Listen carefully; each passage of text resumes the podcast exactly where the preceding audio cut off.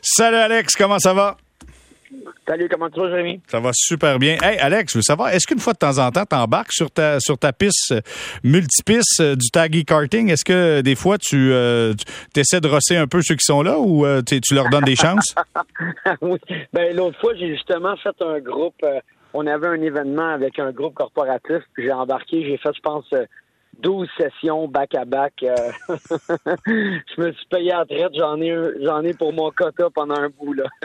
bon, écoute, Alex, euh, aujourd'hui, c'était les essais libres. Euh, c'est vraiment Verstappen qui a été dominant, malgré semblant avoir quelques difficultés avec son véhicule. Il faut s'adapter. À Montréal, il faut s'adapter. Parle-moi du circuit. Parle-moi de Verstappen. Comment doit-il s'adapter pour le circuit montréalais?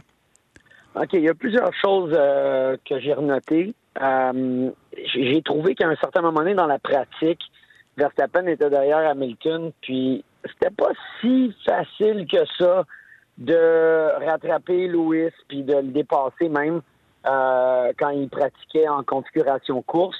Puis on sait que bon la Mercedes n'était pas vraiment au point. Alors c'est pas une piste facile. Il y a plusieurs virages lents, très lents, où est-ce que tu peux avoir des équipes qui vont trouver une façon d'aller chercher un peu de grippe mécanique et puis euh, ils vont être capables de euh, enlever de l'appui, donc enlever l'effet parachute. Puis ils vont se retrouver avec des voitures qui vont aller super vite en ligne droite euh, et ils sont pas passables dans les virages. Donc ça pourrait créer une bonne course. Moi aussi, ce que j'ai remarqué, c'est la constance de deux voitures la voiture de Fernando Alonso, qui a bien pratiqué dans la pratique 1, qui a bien pratiqué dans la pratique 2, mais quand il a mis les pneus jaunes, c'était un des gars qui a euh, quand même roulé très vite, puis a roulé de façon constante, donc, donc euh, pourrait peut-être euh, créer des surprises durant la course.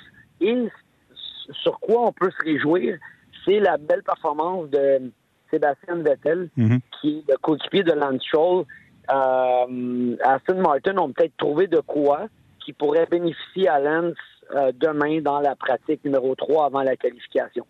Oui, parce que la pratique numéro un pour Lance Show, ça a bien été quand même. La deuxième était peut-être un petit peu plus complexe. Mais tu sais, on sentait qu'ils sont en train de, mettre en, place quelque chose. je veux savoir, Tag, tu as couru à plusieurs reprises sur le circuit Gilles Villeneuve. Les freins, l'utilisation des freins. J'ai l'impression que c'est comme une mine d'or, les freins, là, parce qu'on a vu, il y a des pilotes qui ont euh, surmené un peu leurs freins. Je veux que tu me parles de l'utilisation des freins sur le circuit Gilles Villeneuve. Oui, écoute, euh, oui, j'ai couru, euh, j'ai couru en Atlantique, en IndyCar, j'ai couru en, NASCAR, puis évidemment les, freinages extrêmement lourds, appuyés. dans la section intérieure, une fois que tu fais le virage Senna, tu t'en vas le long de la plage, première chicane, deuxième chicane, troisième chicane en dessous du pont de la Concorde, l'épingle vers le pont Jean-Cartier.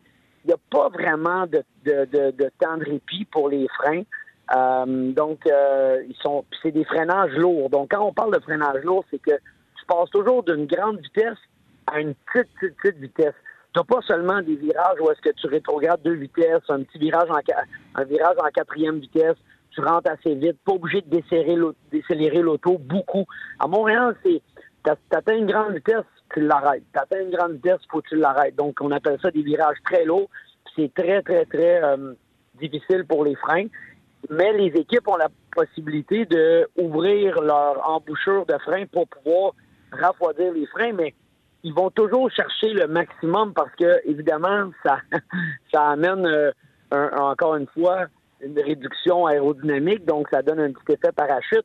Donc, euh, il joue beaucoup avec ça pour essayer d'aller le plus vite possible en ligne droite, mais euh, tu vas voir que durant la course, ils n'auront pas le choix d'y aller pour euh, essayer de sauver les freins au maximum. OK. Euh, est-ce que, j'allais dire, comment on fait? Là, tu as, parlé d'un effet parachute, tu as parlé d'une multitude de choses, mais je me dis, est-ce que celui qui va toucher le moins aux freins est celui qui va les économiser plus? Mais tu pas le choix, parce que tu as vraiment as des changements de direction par moment. Tu pas le choix de les utiliser au maximum. Oui, je pense pas qu'ils vont demander aux pilotes de de pas consommer les freins puis de, les ménager. Ce qu'ils vont faire, c'est qu'ils vont devoir continuellement ouvrir l'embouchure du refroidissement des freins. Ils vont continuellement devoir accepter de perdre un petit peu de, vitesse de pointe, de, pénaliser la voiture dans les lignes droites pour avoir une meilleure aération dans le système de freinage pour pouvoir donner la chance aux pilotes de, vraiment freiner lourd à chaque freinage qu'ils ont, ont, besoin. C'est plus dans cette direction-là mm. que les équipes vont, euh, vont aller. Puis tu le vois dans les pratiques, ils essayent. Ils ont besoin d'avoir du data, ils ont besoin de, de savoir jusqu'à où les freins vont, à quelle température. Donc, ils essayent des choses, puis des fois, ils s'aperçoivent que hum, c'est un petit peu trop. Euh, je veux qu'on prenne quelques instants pour parler de la Ferrari de Charles Leclerc parce que euh, j'écoutais le reportage sur les ondes d'RDS. On disait que on a changé trois fois le turbo de Charles Leclerc et c'est le nombre maximal de fois qu'on peut changer un turbo. Donc, on doit utiliser celui qu'on a déjà changé. Et là, un moment donné, il sort des puits pour aller sur la piste pour faire des tours et puis tu vois que ça avance plus. Là. Fait que là, il dit, d'après moi, c'est le turbo qui a de la misère. Écoute, c'est pas réconfortant quand tu sais que tu as un problème potentiel devant toi et quand tu dois qualifier puis tu dois faire la course le dimanche? Oui, mais je pense malheureusement pour Ferrari puis du côté de Charles Leclerc, ils vont devoir euh, considérer prendre une pénalité de la, sur la grille euh, parce qu'ils vont devoir changer des composantes euh, du moteur. Puis d'après moi, cette décision-là va être beaucoup plus raisonnable que de risquer un Grand Prix. Ils sont pas dans une position en ce moment de pouvoir risquer les points au Grand Prix pour euh, éviter de, de, de, en évitant de se faire pénaliser sur la grille de départ. Hey, Philo, je euh, Philo, excuse-moi.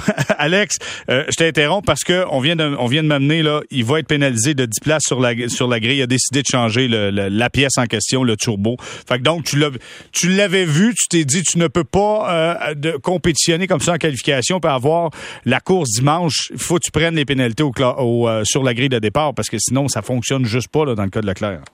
Exactement. C'est Jérémy. C'est en ce moment Ferrari sont pas dans une bonne dans une bonne séquence. Ils ont, ils ont eu beaucoup de problèmes mécaniques. Euh, ils ont eu des abandons. Ça leur coûte énormément cher au championnat. Et les abandons que Charles Leclerc a, il les a quand il mène la course. Donc, euh, tu peux tu peux t'imaginer que les pointages sont, sont, sont perdus. Les points sont perdus. C'est des points maximum qu'il aurait pu marquer. Ils sont pas dans une bonne situation pour prendre un risque non plus donc, euh, il va falloir qu'ils changent la, les composantes nécessaires, prendre la pénalité sur la grille de départ après la qualification, puis essayer d'aller chercher des points euh, à Montréal et, euh, et de ne pas en perdre encore plus. Bon, en terminant, Alex, tu seras là sur le circuit Gilles Villeneuve tout au long du week-end. Est-ce que tu as fait ton horaire? As-tu planifié ça? Où tu t'en vas en premier? Qu'est-ce que tu veux faire? Oui, demain, j'ai demain j'ai une super entrevue avec, avec Zach Brown. Euh, j'ai l'intention de lui poser quelques questions intéressantes euh, par rapport à la Formule 1. On passe au travers le, le, le, budget euh, au niveau des équipes et puis le marchouinage, ce qu'il pense de ça, mais aussi par rapport à nous dire comment les voitures Formule 1 2022 créent des problèmes aux pilotes et c'est quoi qui peut faire la différence entre les nouvelles voitures euh, et comment ça se fait qu'il y a certains pilotes qui ont de la misère à s'adapter? On parle de Ricardo, on parle de Hamilton et ainsi de suite. Donc, euh, ça va être intéressant. OK, bon, ben Alex, on va te parler tout au long du week-end. Je te dis un gros merci d'être avec nous, puis euh, merci de nous partager ta passion pour la course automobile, Alex. merci, Jérémy.